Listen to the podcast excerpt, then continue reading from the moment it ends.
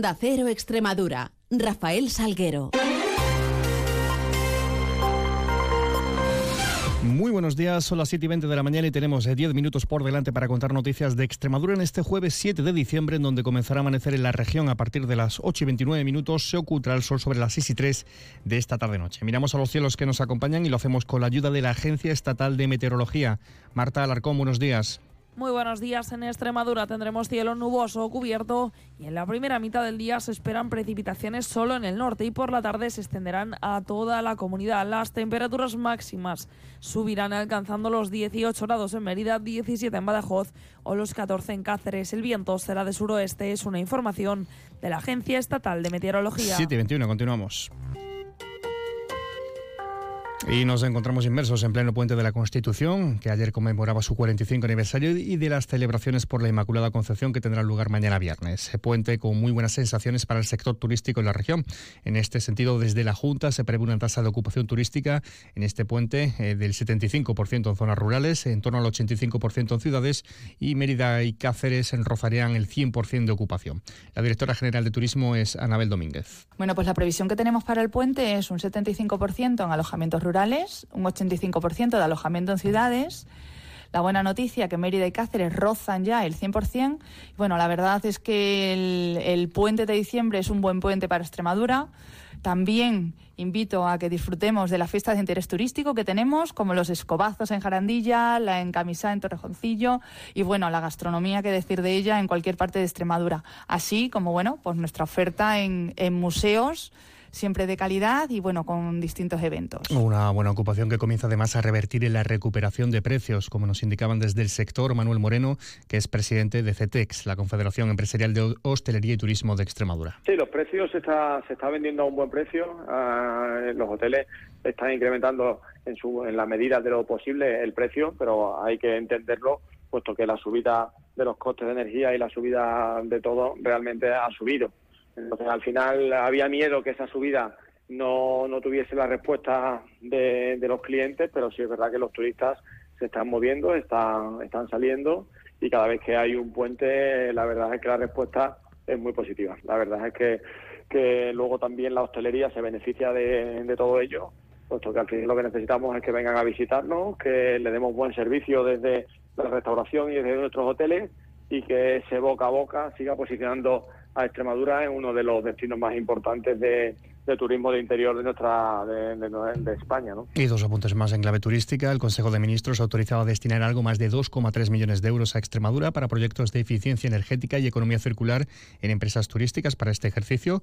La previsión es que este año Extremadura haya 17 establecimientos turísticos que renueven y mejoren su rendimiento energético y también el Gobierno Central a través del Ministerio de Industria aprobaba la distribución de algo más de 782.000 euros en la región para el desarrollo de un plan de formación en competencias digitales para el sector turístico en este ejercicio 2023. Por otro lado, ayer, como decíamos antes, fue día de celebración, 45 años de la Constitución española, y en este sentido un par de mensajes a través de redes sociales eh, ensalzando el papel y la vigencia de la Carta Magna. Por un lado, la presidenta de la Junta, María Guardiola, reivindicaba el cumplimiento de la Constitución, que dice es símbolo de la concordia y los valores esenciales de la democracia y convivencia, definiéndola además como eje vertebrador que preserva y fortalece los principios que nos unen como sociedad. Por otra parte, el secretario general del PSOE extremeño y vicepresidente segundo del Senado, Guillermo Fernández Vara, ponía en valor la Constitución como símbolo de igualdad y libertad, que fue capaz de convertir a España en el país moderno, diverso, de convivencia, respeto, paz y futuro que hoy es y del que todos los ciudadanos se sienten muy orgullosos, según exponía el propio Fernández Para en sus perfiles de redes sociales.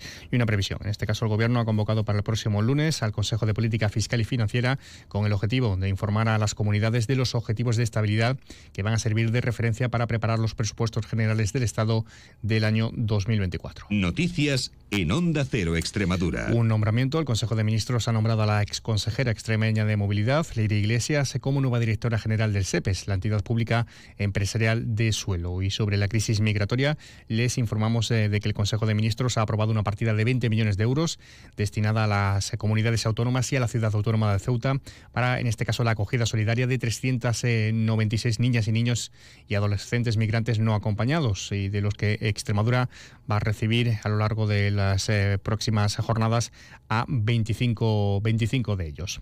Y en clave agrícola les contamos que UPA UCE Extremadura ha reclamado a la industria de tomate de la región una subida de los precios eh, del eh, tomate. Desde la organización se señala que la industria ha tenido un año muy positivo porque el producto está vendido con una subida de entre un 25 y un 30% del precio del coste del tomate transformado, por lo que ha incrementado sus beneficios de manera importante, algo que no se repercute en el productor. Así lo apuntaba Ignacio Huertas, secretario general de UPAUCE. Lo que nos encontramos es que los costes finalmente han sido de 144 euros por tonelada. Por tanto, han subido en torno a un 9% sobre lo que era el avance inicial y esto, en definitiva, eh, para lo que la, consecuencia que ha tenido es bajar una parte de la rentabilidad de las explotaciones que, eh, bueno, pues no han subido en principio lo que se esperaba que iban a subir derivado del precio que se firmaron los contratos en su día. Y en sucesos, el incendio sobre las siete y media de la tarde de ayer en una vivienda en la localidad cacereña de Casas de Don Antonio afectaba a dos hombres, uno de ellos de 57 años, eh, por inhalación de gases, pero no hubo que derivarlos a ningún centro médico. Recibieron ambos el alta in situ. Por otra parte, poco antes de las 9 de la noche, un hombre de 42 años que da herido menos grave con policontusiones fue trasladado al Hospital Universitario de Cáceres tras colisionar la bicicleta que conducía con un vehículo en la calle Rafael Lucenqui de la capital cacereña. Por último, un hombre de 60 años quedaba herido con policontusiones, quedaba atrapado en su vehículo tras la salida de vía en la localidad pacense de Santa Marta de los Barros, eh, hechos que tuvieron lugar en la Nacional 432 ayer miércoles. El hombre fue derivado en estado menos grave al Hospital Universitario de Badajoz. Y clave deportiva, adiós al sueño copero para los equipos extremeños. Nos lo cuenta nuestro compañero David Ferrato. Muy buenas. Muy buenas. A dos minutos se quedó el villanovense de pasar de ronda y recibir al Madrid, al Barça o al Atlético de Madrid, entre otros, en la siguiente ronda de la Copa del Rey. Y es que en el minuto 88 Abde empataba un partido que se adelantó el conjunto del villanovense con mediación de Irracano tras una gran jugada personal y ya en tiempo de descuento en el 95. Para ser más exactos, de los siete que añadieron, el Panda Borja Iglesias ponía el definitivo 1-2 que dejaba con la sensación del gran partido realizado el conjunto del villanovense, pero el Betis era el que clasificaba finalmente a la siguiente ronda de la Copa del Rey. 7-27. Uno de los ejes de actuación del Fondo Europeo de Desarrollo Regional es el desarrollo urbano sostenible de las ciudades.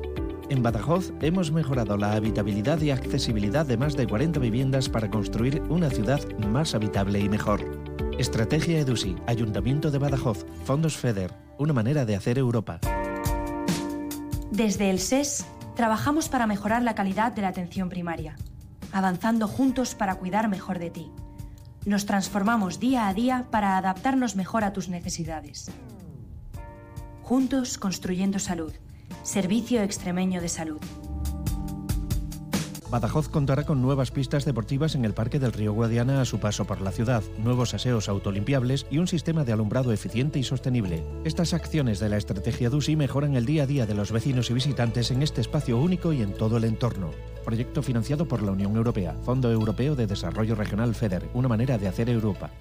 Cava Extrem de Bonaval, el extremeño más galardonado. Compromiso de garantía, calidad e innovación. Bonaval. Felices fiestas.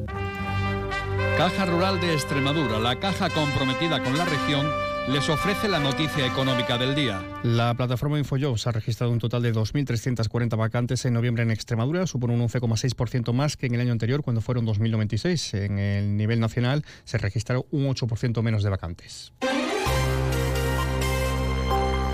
Y en previsiones, hoy se celebran las fiestas de los escobazos de Jarandilla de la Vera, la encamisa de Torrejoncillo, también la decimosegunda edición de la Feria del Piñón de Calera de León y se inaugura la vigésimo tercera muestra comercial y, em-, empresarial Expo Barros en Villafranca de los Barros.